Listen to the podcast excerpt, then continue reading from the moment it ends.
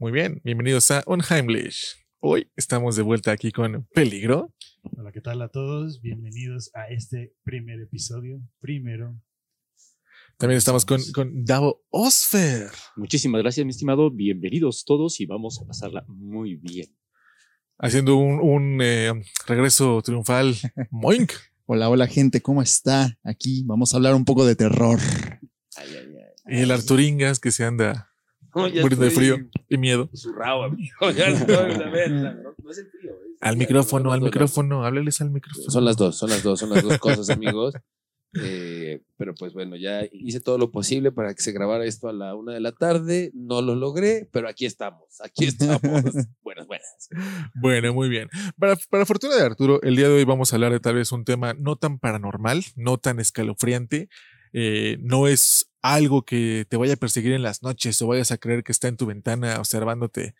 Eh, hoy vamos a hablar de uno de los misterios más grandes de todo, de toda la Unión Soviética, Rusia en la actualidad, uno de los misterios más, pues, más misteriosos, voy a decirlo de esta manera, porque a la fecha misteriosos. no se ha podido resolver, no, no hay una, una respuesta de lo que le pasó a estas personas.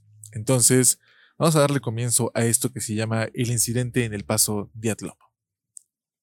Yeah. Vamos a comenzar explicando qué es un paso montañés. Un paso montañés es esa parte de las cordilleras de las montañas en las cuales deja de haber montañas, ¿no?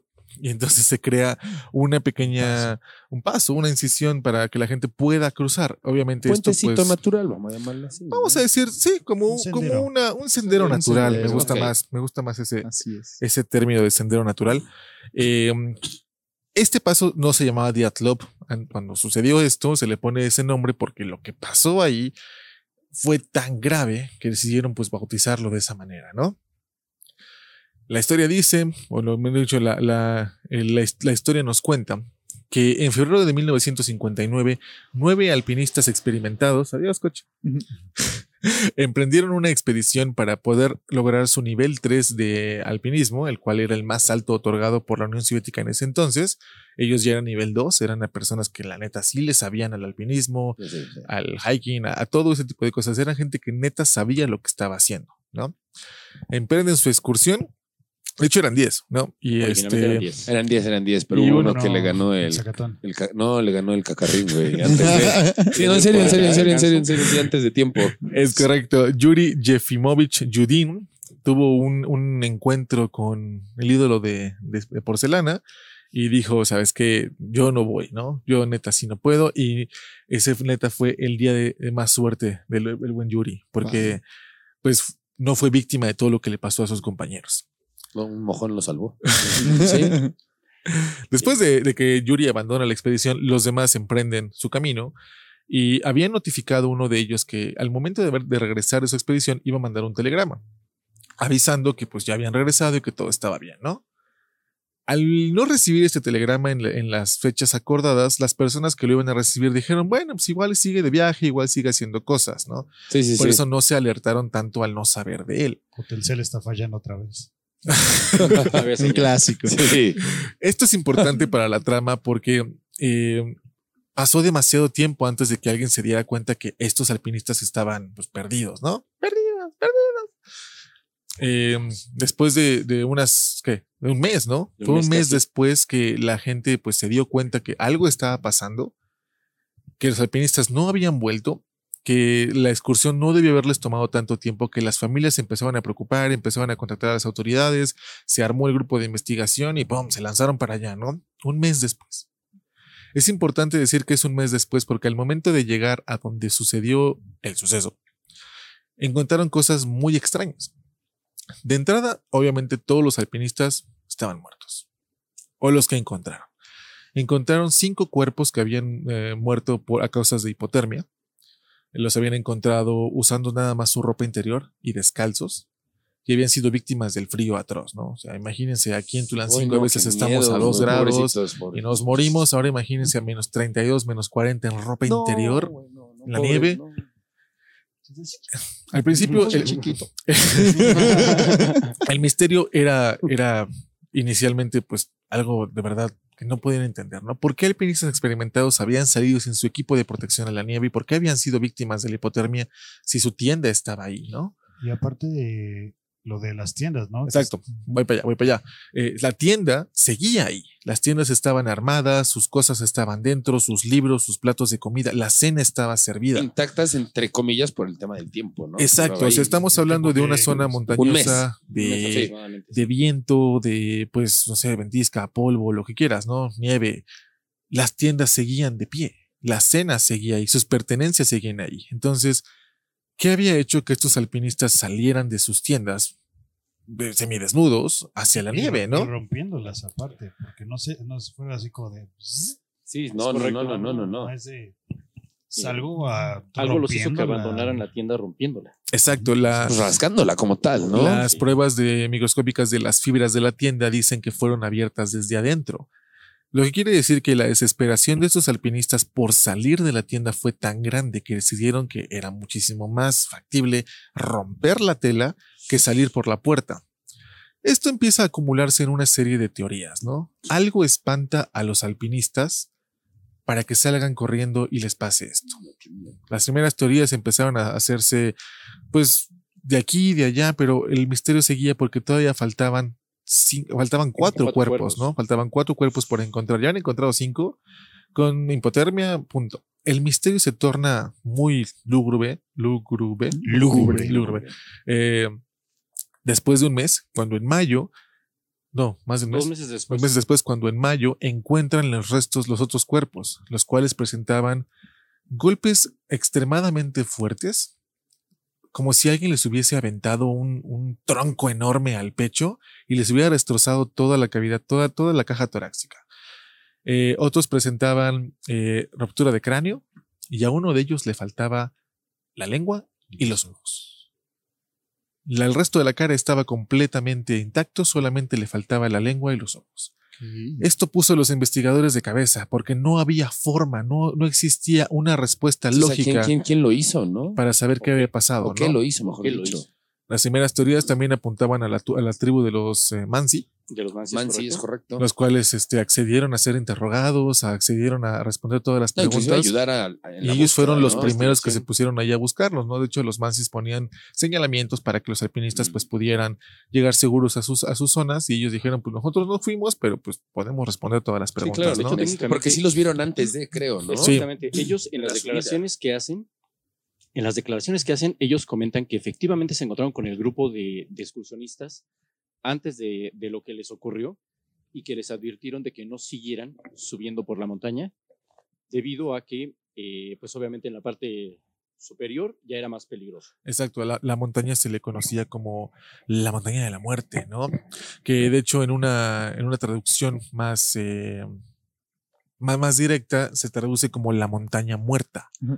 Oye, ¿Qué? me estás diciendo que el, el- el nombre lo dice todo. la- Es la montaña de la muerte y ah, que es, es una buena idea de pasar el fin de semana. En la montaña de la muerte. Oigan, no vayan para allá, amigos. No, no importa, Tal vamos. vez es un, un pequeño este, de cariño, se le dice nada más así, ¿no? Y en realidad es otro nombre, muerte. ¿no? No sé, sea eh, montaña suegra o algo así. No Claro, no, realidad, ¿no? Un nombre excelente No para sé, excursionar la montaña muerta. Si a mí alguien me invita a ir a la montaña de la muerte, pues, simplemente digo, no, tengo algo que hacer ese fin de semana. pero si es Eres Eh, Oye, de ahí yo Una creo de que tus frases célebres, Moy, tengo ¿no? cosas que Montaña hacer. rusa, Tengo cosas muerte, que hacer. todo Bueno, tiene sí. sentido ahora. Claro, exacto. Pero lo que les digo, la, la traducción venía ahora que realmente no era la montaña de la muerte, sino era la montaña muerta, porque los Mansi no iban ahí porque no había nada que cazar. Con eso ya, No ya nada. vas más tranquilo, ¿no? Bueno, Ah, aunque, no es de la muerte, aunque- es muerta. aunque la señal de que no hubiera nada que cazar ahí, o sea, que, que no hay prácticamente posibilidad de que algo existe ahí, también me, me aleja un poquito de decir, güey, aquí- ahí ni los animales más salvajes Déjate de eso. estar. Estás diciendo no hay nada que cazar ahí, pero tampoco estás diciendo que no haya nada que te pueda cazar ahí. Exacto. Exacto, pero igual dices, si los conejos son así de tontos y ellos saben que no tienen que ir, yo tampoco Exacto. voy, ¿no? ¿Por qué tendría yo que ser más como para ir? Exacto, ¿no? Entonces, Pero ellos eran, eh, no, no eran tontos, eran Aventureros. aventureros. Aventureros. lo que dice la teoría también es que ellos realmente no, no tenían pensado acampar ahí.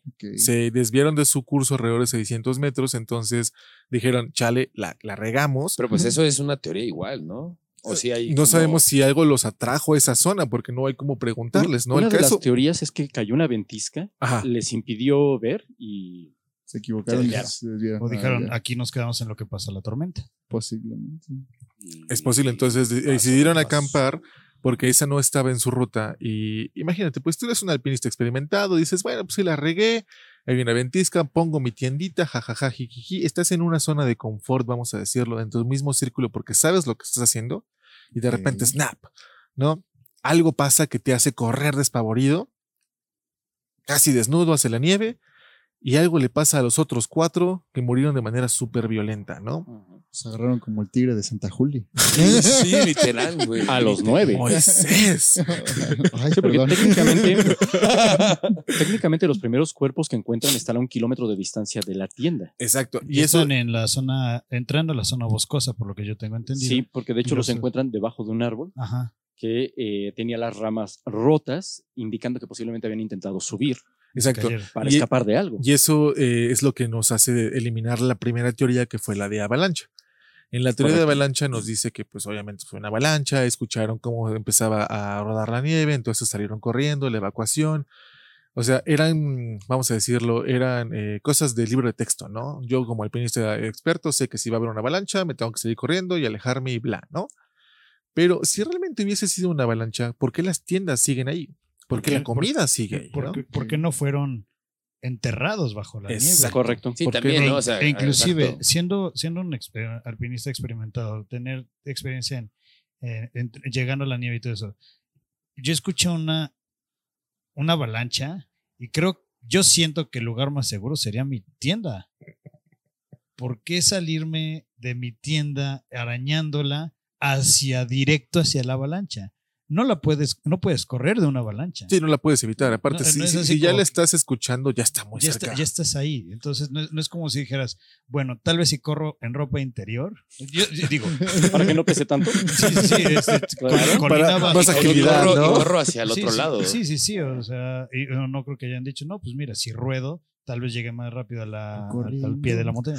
Pero aún así, por ejemplo, una Una avalancha. es- o sea, una avalancha es. Yo dudaría mucho, porque igual, ¿cómo fue que los alejó tanto? ¿Por qué hubo un grupo aquí? ¿Por qué hubo un grupo Exacto. allá? Sí, una, claro, una de exacto, las. exacto. ¿Y de cómo las explica lo de la- los ojos y la, El daño la corporal. Lo- el tipo de golpes, o sea, una avalancha sí, te puede quebrar el cuello, lo que quieras, te entierra, te sofoca, pero no te, no te da un putazo. Ujú. No el tipo de daño que dejó en los cuerpos, lo que sea que les haya pasado. Exacto. Además de que las avalanchas no tienen esa distancia. O sea, no, no hay forma de dispersar los cuerpos tanto. Mm. No habría forma de O que se hubiesen dispersado en grupos y de esa manera, ¿no? Sí, Y eh, quedar eh, principalmente en las voy. posiciones en las que quedaron. Ah, sí, que todos están este, boca arriba, de espaldas boca arriba. No solo eso, sino que los siguientes tres cuerpos que encuentran estaban alineados en dirección hacia la tienda, como si estuvieran intentando regresar y cayeron. Exacto. Entonces ahí tienes otra teoría, ¿no? O sea, algo te espanta de la zona de tu tienda de acampar y entonces sales corriendo y llegas a un bosque y entonces hay otra cosa en el bosque que te dice, ¿qué hago aquí?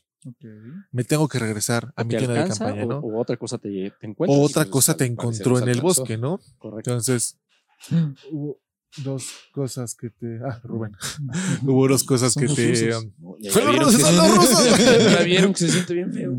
Sí, igual yo dije, no, ya, KGB. ya dije, tengo esto a la mano. Cualquier cosa, con esto me defiendo. Entonces, ¿cómo sales corriendo de un lugar para irte a otro y entonces regresas porque saliste corriendo otra vez, ¿no? Ok. No tiene ningún, ningún sentido. dispersos. Exacto, exacto. Otra de las teorías que se maneja sobre eh, lo que pasó son los vientos catastróficos, ¿no? Que habla sobre ráfagas de viento muy violentas que pues pudieron haber, haberlos hecho volar, ¿no? Pero aún así, lo mismo, la tienda La de tienda. campaña, la comida. La, tienda se de campaña hace- era, era como para decir, pues mira, nosotros somos suficientemente pesados como para que Nos mueva. para que nos mueva toda la casa de campaña. Y, y pon tú, si los hace volar, los hace volar lejos, ¿no? O sea, no, No no creo que queden ahí. Sí, o sea, estás adentro de la casa de campaña y no te da tiempo de abrirla. O sea, no, o sea, te... Estuviera peor. No, se hubieran quedado adentro de las casas de campaña. es- Eso es a lo que voy. pues. Como la vaca de tornado, ¿no? O, o- o tal vez no adentro, pero o sea, que se, o, o enredados, no sé, no sé, perdón, o enredados, no sé. Sí, acuérdense pegarse al micrófono sí, porque perdón, perdón, me emociono. han estado muy, muy dispersos. Eh, pero sí, entonces, esas son las teorías principales. La avalancha, los Mansi y Mm. los vientos catastróficos, ¿no? Sí, De hecho, la avalancha dicen que, eh, según la teoría, fue generada justamente por la propia excavación de los, de los excursionistas. De hecho, hay, hay varias la- cosas que el grupo de búsqueda hizo. Eh, se empezó a decir que había habido un ataque militar porque les faltaban cosas a, su, a los alpinistas, ¿no? Ujú. Les faltaba un poco de comida, habían encontrado como cajas de chocolates eh, abiertas, pero resulta que los mismos investigadores se los habían comido. Así como, ah, pues, Ok. chocolate. Ah, chocolate, bien buena onda, ya no lo quieres, no lo ¿no, a ¿quién abrió esa, quién abrió esa caja? ah, fui yo. Es evidencia. Yo, yo- yo pude haber sido uno de esos investigadores. Sí, seguramente sí. Definitivamente. ¿Quién se comió la Oh, evidencia? chocolate, muy bien. Entonces, eh, eso también, pues, ah, per- ayudó mucho a, a la generación de teorías conspirativas, ¿no? Otra de las teorías decía que había habido eh, minas de paracaídas, que los soviéticos estaban haciendo experimentos a- atando minas terrestres a paracaídas y los estaban aventando para que el momento que hicieran contacto con un árbol o con cualquier cosa explotaran. Pero, insisto, el campamento está intacto. O sea, sí hay viento, sí hay todo, la tienda tal vez sí se, desa- se acomodó y todo, pero pues el interior está intacto. Habría más daño, además en el entorno, en los árboles cercanos, en Y la nieve. quemaduras. Exactamente, Sí. debería de haber Además más. de Sí, que exacto, ¿no? Solo hubo uno con. Hay, un- hay uno con quemaduras, pero nada más en la mitad de su cuerpo. y y si una explosión sería. todo, de ¿no? arriba hacia abajo. Además, son, No que- te quema, son quemaduras muy, eh, o sea, sí son de tercer grado, pero no son de así como que todo el cuerpo quemado, ¿no? La teoría que más se acerca a la nueva tiene una explicación para eso, eh, un poco de explicación para todo lo demás. Obviamente la nueva teoría no es eh, la verdad, porque no deja de ser eso una teoría, ¿no? Eh, entonces, al mismo tiempo que las minas y el ataque militar y lo, lo, toque- lo de los Mansi está descartado porque no encontraron huellas de alguien más, o sea, las únicas huellas que hay son las de ellas, eso también vuelve a, a desacreditar lo de la avalancha porque las huellas siguen estando ahí. Correcto. O sea, si hay una avalancha, pues obviamente no va a haber ningún tipo de huella, ¿no? O sea, no, Sí, claro. no hay nada. Pero entonces el misterio sigue. Eh, se empezó a hablar de yetis, se empezó a hablar de alienígenas. En algún momento, antes de que fuera el funeral, a uno de los investigadores se le ocurre eh, revisar eh, radiación, ¿no?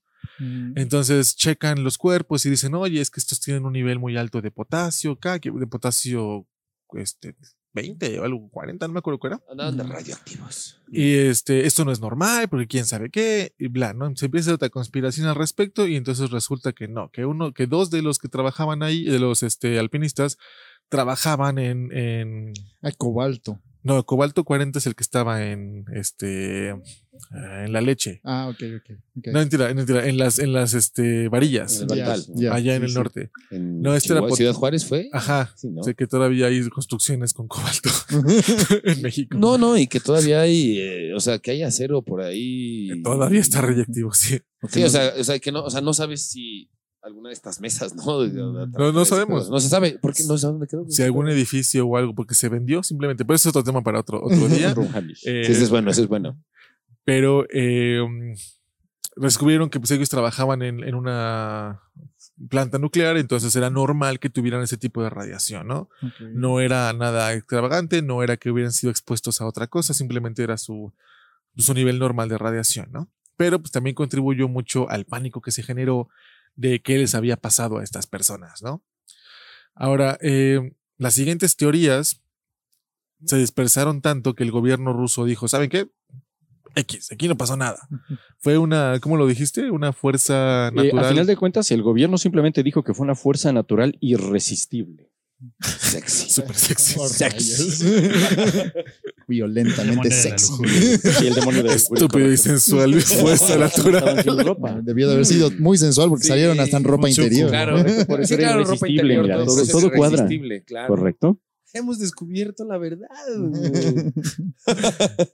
Otra de las teorías por las cuales se dice que eh, estaban desnudos es porque se dice que les dio hipotermia desde antes de salir de la tienda Oh, y que entonces eh, se empezaron a desnudar porque, por algo que se llama es la. eh, se llama en inglés es paradoxical undressing, que se quiere decir como desvestirse paradójicamente. sí. Es cuando la hipotermia llega a cierto punto en el cual en vez de sentir frío sientes mucho calor. Es como ya la etapa final de la, de la hipotermia cuando ya te vas a morir. Empiezas a sentir muchísimo calor y entonces te empiezas a desnudar. Esta teoría también se aplica para la muerte de Elisalam. En el tanque de agua en el hotel, En el hotel Cecil. en el Cecil en Los. Ángeles, porque Ok. Elisa Lam aparece desnuda en el tanque y dicen que realmente se quita la ropa porque tenía hipotermia. Ese es un tema bien padre, bueno, no padre, por supuesto que no, es un tema muy interesante eh, para hablar porque esas teorías eh, están igual buenas Sí, claro. porque hay mucha contradicción y es una contradicción que sí hay... hay La cosa es como, bueno, es que en ese, es cómo llegó hasta allá y, y bueno, y los videos que Los hay. videos todo aparece, eso, ¿no? Y hay cómo que- actúa hay ella. quien te dice, pasó así y 10 años después te dice, no, me es cierto, me equivoqué. Y es como, ¿cómo que te equivocaste? No, o sea, era una pregunta muy sencilla, sí o no, pero es otro, otro, otro de los temas. Anótenlos para, para ir sabiendo de qué, de qué vamos a hablar de los Unheimlich. Acuérdense que Unheimlich va a salir todos los domingos. Es correcto. son-. Domingos. Ay, perdón, perdón. Pero bueno, otra de las teorías eh, por las cuales se, se le acredita los golpes en el pecho tan grandes que tienen estas personas, que son equivalentes a haberse accidentado en un coche como a 100 kilómetros por hora, son los famosos tree pits o agujeros de árbol. No encontré otra, otra este, traducción. Traducción. Lo que pasa es que cuando empieza a nevar mucho, se, se empieza a acumular la nieve de tal manera que los árboles enormes quedan sepultados, ¿no? Entonces tú puedes ir caminando muy contento y no te das cuenta que hay un, hay un risco, se Mm. termina la tierra en la que estás caminando y tú parece ser que sí, tú parece, bueno, ves que la, la tierra sigue, ¿no? Pero realmente no sigue, lo que pasa es que es la nieve acumulada entre los árboles. Y al momento en que tú das el paso, pues te vas al risco. Entonces la teoría dice que estas personas se cayeron ahí y por eso tienen el trauma en el pecho, porque al momento de caer azotan con una piedra y eso es la, la- la fuerza que se hace para romperles toda la caja torácica. Eso todavía es aceptable, teóricamente, pero seguimos con la lengua y los ojos. Ok. Y aparte porque Y so- sí, ahí- solo- ahí estaban dispersos de no, cualquier eh, manera. Aparte porque eso explica los que estaban en la zona de, de Boscosa ya. Ajá. Los que estaban antes, los primeros cuerpos que estaban sa- saliendo de las tiendas de campaña, pues Estaban No. regresando. Ellos nada más murieron de hipotermia, pero tampoco explica por qué salieron, ¿no? Eh, también hablábamos antes de, de empezar el show de um, por qué no se comieron, si fueron animales carroñeros, si fue por ejemplo una parvada de buitres o cualquier animal carroñero que iba por ahí, ¿cómo es que nada más se comieron la lengua y los ojos de una persona y no se comieron sus orejas o su cara? no, aparte, nada, ¿no? Bueno, ahí. Los- No solo de uno. los, este, los animales salvajes cuando ven un, un, un- un muerto, lo que sea, no se comen, empiezan por los ojos, empiezan por los órganos internos, porque por ejemplo el hígado tiene, tiene muchas proteínas, tiene eso. O sea, obviamente no dice el lobo, oye, oye, esto, esto te va a hacer Saca tu eso", pirámide ¿no? alimenticia. Se me, No, se me obviamente Yo antoja pensé que la en la cartera, güey. Pero- Primero por acá, güey. Pero de todas formas, de siempre empiezan por la- los órganos internos. O sea, obviamente muerden la panza y Sí, todo es- eso. es- su, abren, su instinto sí. es atacar el centro porque ahí es donde está como toda la, la La parte carne. más, más gruesa, ¿no? Vaya. eh, los leones atacan la panza de los, de los antílopes para sacar sus órganos internos sí, y demás. Ujú. Realmente no empiezan por los músculos, no empiezan, no. Los ojos y la lengua son como lo último que se comería, ¿no? Además, abrir la mandíbula de un cadáver, No creo que un ave o un este, lobo pudiera haberlo hecho, ¿no? No, o sea, o sea, un, un lobo va del lobo. todo completo, Sí, ¿no? Exacto, O sea, pero nada más abrir la mandíbula para comerse la lengua está muy difícil. Además de que hablamos de que la montaña, elegantes, ¿no? la montaña muerta, pues no había nada, ¿no? No había Sí. que, que se los pudiera haber comido, Sí, ¿no? Y es la fecha que no se encuentra algo como tal vida, ¿no? O sea, bueno, Una- una sea, explicación así, ¿no? tal. O sea, si dijeras hay una zona de animales por acá, tal. Pero aún así, lo que Aunque dices, los o sea, hubiera, ¿por qué o sea, se ¿cómo comieron solamente eso? cómo- y, y cómo lo hizo sin. sin pues, Ahora, lastimar, ¿no? la pregunta O sea, sería, ¿co- ¿qué los mató? Porque, ok, a lo mejor un animal se comió los ojos y la lengua, pero Mm. ¿qué los mató? Exacto. Eh, Es Yeti, otra de las sí, ¿no? teorías.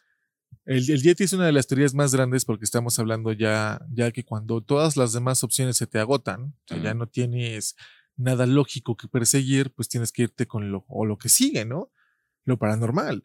Eh, se hablaba mucho de, una, nieves, de una ¿no? abducción ovni, que por eso las ramas de los árboles estaban rotas desde arriba, porque de ahí se habían sujetado para que no se los llevaran. Eh, se hablaba mucho de pues, el, abominable, el abomina- el abominable hombre de las nieves, el Yeti, que pues había senti- se había sentido amenazado, que su hábitat y por eso los había atacado. Eh, esa fue la teoría que pegó más fuerte y la que tenía como más sentido entre los círculos paranormales por el tipo de golpe que habían recibido, por eh, el correr despa- despa- despavoridamente. O sea, escuchas un gruñido así de fuerte y dices, oye, pues, ¿qué es esto, no? Claro. Es lo que igual platicábamos antes pre-show. ¿Qué es, lo que to- toma- ¿Qué es lo que tomaría para que ustedes abandonaran su zona de confort? Digamos, están en su casa, están en su sala. ¿Qué, qué tendría que haber o pasar para que tú salieras de tu casa en calzones, corriendo y decir, no me vuelvo a meter ahí? Un sismo. Ok. Sí, claro, sí, claro, no, no, Pero, pero eh, eh, en el caso aquí de la casa del sismo, se te cae la casa, ok, pero en el caso de la tienda no, no aplica. exacto, exacto. O sea, Se te cae la tienda y ya. Eh, sí. Ahí, ahí vendría la avalancha, pero volvemos a lo mismo. No, fue o avalancha. Ah, evitando, vamos a evitar lo, lo obvio del sismo, muy porque vives en DF. Bueno, la- me preguntaste a mí. Bueno, bueno, bueno. Es, Pero, o sea, es algo amigos, que he experimentado. Sí. ¿Calzones? Como esté, o sea. Que fue en el 17 los que sacó así, ¿no? En el- Hubo Sí. varios, hubo y- y varios Como esté, a ver qué pega, ¿no? Pero bueno, además de un sismo, ¿qué otra cosa te haría salir? Que alguien te murmurara al oído así como, "Ay", o, Ok.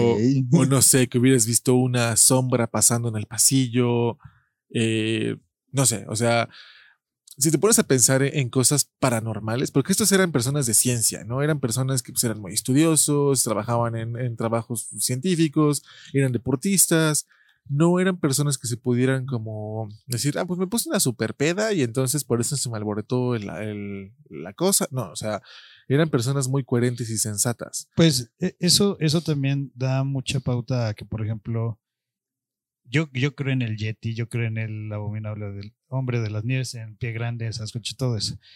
Por ejemplo, ellos, al no saber que estaban en donde estaban, eh, tú, tú lo dijiste ahorita, ves una sombra pasar. ¿Qué tal si no escucharon una sombra? ¿Qué tal si no... eh, eh, no, La vieron. no pues.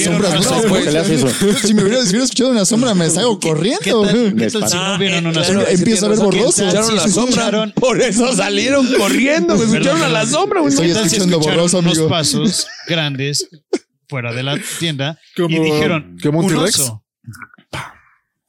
Como un T-Rex.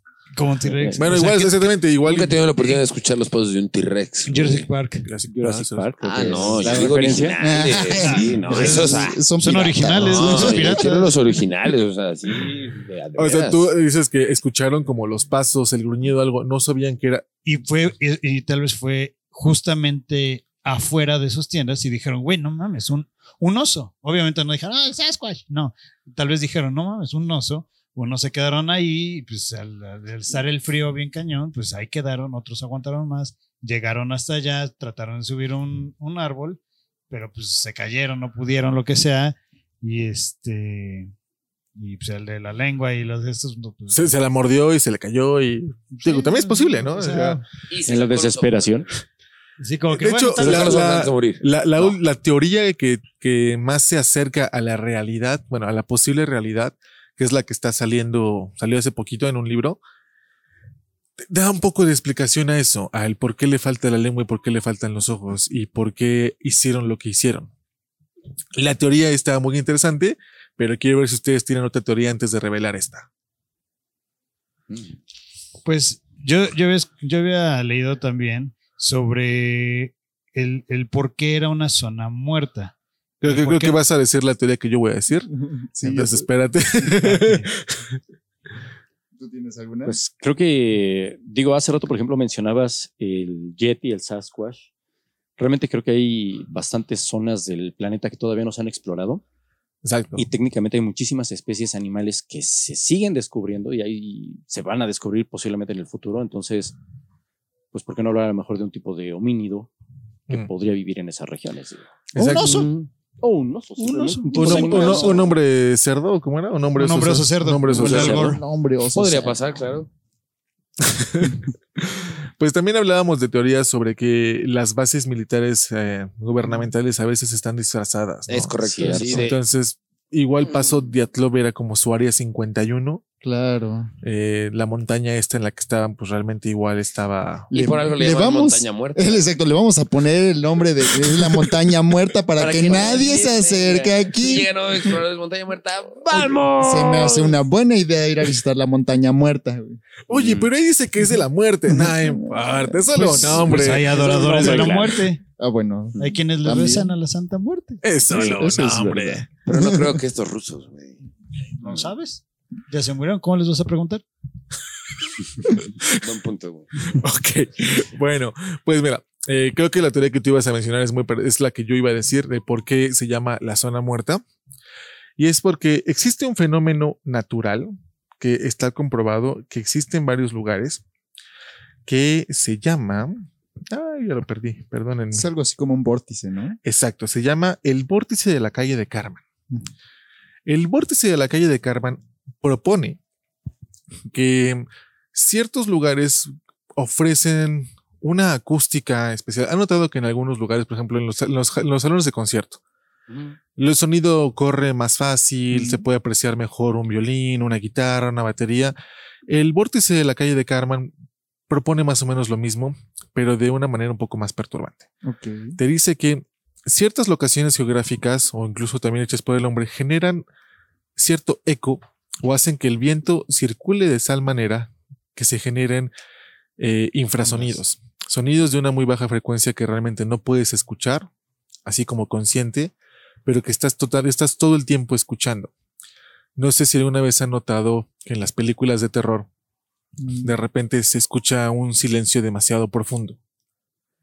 Y esto es porque durante toda la película te están aventando un tipo de señal, un infrasonido, para que tú los silencios realmente no sean silencios. Y cuando la- el director realmente quiera que haya un silencio, apaga este sonido. Muchos comerciales de comida también traen infrasonidos para que tú te sientas alegre al ver tal marca. Es como cuando a veces llegas a un lugar y dices, ah, no, aquí no me siento cómodo. Puede ser por muchas cosas, mucha gente le llama energía, mucha gente le llama vibraciones. Sí son vibraciones, pero pueden ser vibraciones auditivas, estos famosos infrasonidos. Sí, sí. Entonces, hay lugares que poseen esta cualidad y lo que explica la, la calle del vórtice de, de Carmen es que este sonido a- genera ataques de pánico. Entonces los alpinistas llegan, montan su tienda, hacen de cenar, de repente ya están en un momento más de tranquilidad y el viento empieza a soplar a una velocidad correcta, generando este sonido. Este sonido que hace que los alpinistas todos, se- todos se sientan incómodos. Algo está pasando, algo está mal, estoy, estoy enojado, estoy triste, me quiero salir de aquí, me estoy volviendo loco. Entonces, este ataque de pánico hace que rompan sus tiendas, salgan corriendo, unos se dispersen para allá, otros se vayan para otro lado, aturdidos por este sonido que está suene y suene porque el viento obviamente no deja de sonar, ¿no? Y tienes una bocina natural enorme ahí. La montaña misma te está diciendo, güey, vuélvete loco. Mm. Entonces, exacto, mátate, ¿no? O sea, es la como, como las voces de, de en la cabeza de Jason, ¿no? Que era ki, ki, ki, ki, ah, ah. Entonces, eh, te está diciendo, salte, no salte. Entonces salen corriendo, eh, se dispersan, unos eh, se corren hacia el bosque, eh, otros se van para otro lado. La teoría dice que este, este es el origen de su, de la razón por la cual se salieron corriendo, ¿no? Pero que al momento de llegar al bosque y darse cuenta que pues ya no hay ruido, ya no hay peligro, ya no los está aturdiendo, dicen, ¿qué estamos haciendo aquí, no? Entonces empiezan a caminar de regreso y ahí es cuando les gana la hipotermia y se mueren. Otro de ellos, la que se arrancó los ojos y la lengua, aparentemente se los arrancó durante el ataque de pánico. Ok. Después se cayeron al, al barranco y, su- y sufrieron la, Los golpes. los golpes. Y otro que estaba un poco más cuerdo logró hacer una fogata, pero se quedó dormido con la hipotermia y por eso presenta las quemaduras porque la fogata le quemó. Él ya pues ya no estaba consciente, ¿no?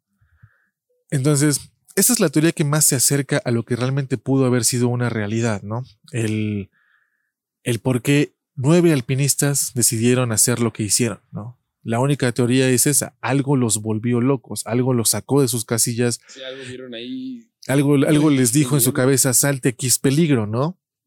Peligro. Aquí está Jorge. Tú, güey. Yo llegué. Llegué así como, el niño, salgo, largo de mi propiedad. se echaron a correr. Y yo les dije, no, bueno, ahorita no. Pero ya no me escucharon y ya están encuerados, ya se están matando. La teoría fue propuesta por, eh, me parece que se llama Eidrich, el es- escritor, en su libro La montaña muerta. Eh, está carísimo en Amazon, está como en dos mil pesos. Ay, híjole. Son pocos libros. sí, sí, sí, Sí. No, no lo hagan. No, no es Este. Pero yo siento que es como la teoría que más se, se acercó a, Algo real. Responde Algo real, pero- cuestiones. también eh, volvemos a lo mismo, ¿no? O sea, no es algo que se haya, que se pueda comprobar, no es algo que digas, ah, no, pues sí, o sea, Porque man- los investigadores, ¿por qué no les pasó? Ahora, exacto, ha, habido exacto, otros, exacto. ha habido otros excursionistas que han pasado por, por ahí, ahí y no les ha pasado. y que posiblemente se hayan quedado en las mismas horas, en las mismas temporadas, y como dices, no ha ocurrido. Sí, o sea, fue, fue, es un fenómeno que pasa en el momento exacto, en el tiempo exacto. O sea, no, no es repetible. No se requieren varias, varia- varias variables. Se requieren que las variables cuadren para que, Sí, se- para que Son- sucede. son eso. factores perfectos, vamos a decirle así. Entonces, es imposible de replicar y es imposible de decir esto es lo que pasó, ¿no? Sí. Pero es una de las explicaciones pues, Más coherentes, ¿no? Que si te pones a pensar, la explicación de que un Yeti los atacó es exactamente lo mismo. Igual, ¿no? exactamente incomprobable. Es incomprobable, entonces pues, puedes creer que pasó eso o pasó lo otro. Lo que definitivamente no es, no fue un ataque militar, no fueron soldados que los atacaron, no fue avalancha. no fue avalancha, no fueron los Mansi. Oye, ahorita que estás hablando de la avalancha, yo recuerdo que en alguna parte escuché que, este, no sé si recuerdan que hay una escena en Frozen donde hay una, hay unas avalanchas, donde tuvieron que computalizar todo ese efecto de la, de la avalancha de- en Frozen. Pues resulta que es ese mismo efecto, ese análisis que hicieron para hacer la- el, este, el efecto de la avalancha, lo implementaron o trataron de in- eh, extrapolar ese, ese efecto en, en este caso. No. Y creo que con, el- con la película de Frozen empezaron a cuadrar cosas de que a lo mejor y sí pudo haber sido una avalancha, pero también es así como de, pudo haber sido. Porque a lo mejor eso, esa parte de que se, se tenía, no tenía la lengua y los ojos, podría haber sido que pues, por el mismo susto y así, pues corres, a lo mejor algo te pega en, en la, en la parte de abajo de la boca. Sí, y sí, te la muerdes, ¿no? Sacas la, le- la lengua. Tú solito te la muerdes. O un mismo golpe en la, en la cabeza bastante fuerte sí te puede ocasionar a que pues, salgan tus ojos, no tal así como botados, así como, como de caricatura, pero sí perder los ojos. Pero eh, había escuchado que también era así como una posibilidad y que fue gracias a esta película de Frozen que pues, ahí, ahí también otra vez se revive la, la idea de que puede haber sido un, una avalancha. güey. Pues conforme va pasando los años va a haber más investigación, pero Sí, lo que hablábamos antes de- del ¿no? show es que no, o sea, no creo que exista tecnología que nos pueda decir qué es lo que le pasó, ¿no? No, eso creo que Porque es la, la avalancha, por más avalancha, digo, lo vimos todos en Mulan, ¿no? O sea, llega la avalancha y se ponen abajo de una piedra y sobreviven. No había piedra que tapara la avalancha No. para la tienda de campaña. O sea, el, el tema de la avalancha es la tienda de campaña. Ahí sí, ahí está, es- ¿no? es eso. Es correcto. O sea, se cuando, cuando tú ves una opción muy certera, de repente, es, ¿y por qué pasó esto? ¿Y por qué no? O sea, Y, y- y las grandes mentes lo han investigado, lo han hecho, pero no, no hay forma, ¿no? Y obviamente, pues el gobierno ruso supongo que dijo, ya, ya no le muevas, ya pasó. Pero a la fecha sigue claro. siendo uno de los misterios más misteriosos, de Sí, en misterios el momento no se investigó, no se hizo un buen levantamiento de pruebas en la zona. Actualmente, con lo poco que se tenga, Ya. no se puede levantar el caso ya jamás. No, ya es muy tarde. El mal ya está hecho. oh. Y aparte el nombre que le pusieron Diatlov Sí, es así como de, del diablo. No, No, bueno, pero es el, el es el apellido de- apellido de- Sí, sí, sí, yo sé que es el apellido de uno de esos, Pero- aún así cuando dijeron el paso Diatlov y dices el paso Diablo, o- Sí, o sea, sí. t- tiene, tiene la pinta, o sea, no, pues se pudo haber llamado el, el, el paso arcoíris, O el, del pa- gigante. el paso paso de- de- Pero mira, combina con que está ahí en la bailar. montaña de la muerte. La montaña o sea, la muerte, montaña paso no- van de la mano. muerta es la de O a lo mejor les gusta ponerle esa clase de nombres a los lugares por allá, ¿no? para que no vayan. Son rusos. Para que no vayan y aún así van. rudo. Roski. Pero bueno, ese fue el misterio del paso Diatlov. Si ustedes tienen más teorías, tienen más especulaciones, díganos por favor. Eh, este es un nuevo podcast de Unheimlich. Estaremos sacando video cada domingo para hablar de temas paranormales, asesinos seriales, cosas que nos, nos asustan y pues nos interesan un poco. Con un poquito de humor. A veces va a estar Moy, a veces no va a estar, a veces va a estar Jorge, a veces no va a estar. Eh, pero al menos Arturo, Davo y yo siempre vamos a estar aquí. Eh, si ustedes quieren ver más de Moy o el profe Richie, por favor, díganos. Díganles. Pero bueno, muchísimas gracias. No olviden seguirnos en todas nuestras redes, eh, como Nerds, Tragos y Villanos, de Tulancingo para el Mundo, y a cada uno de nosotros como nuestras redes que van a aparecer aquí abajito. Cuídense mucho y nos vemos después. Bye. Bye. Hasta luego. Váyase a Dios Love.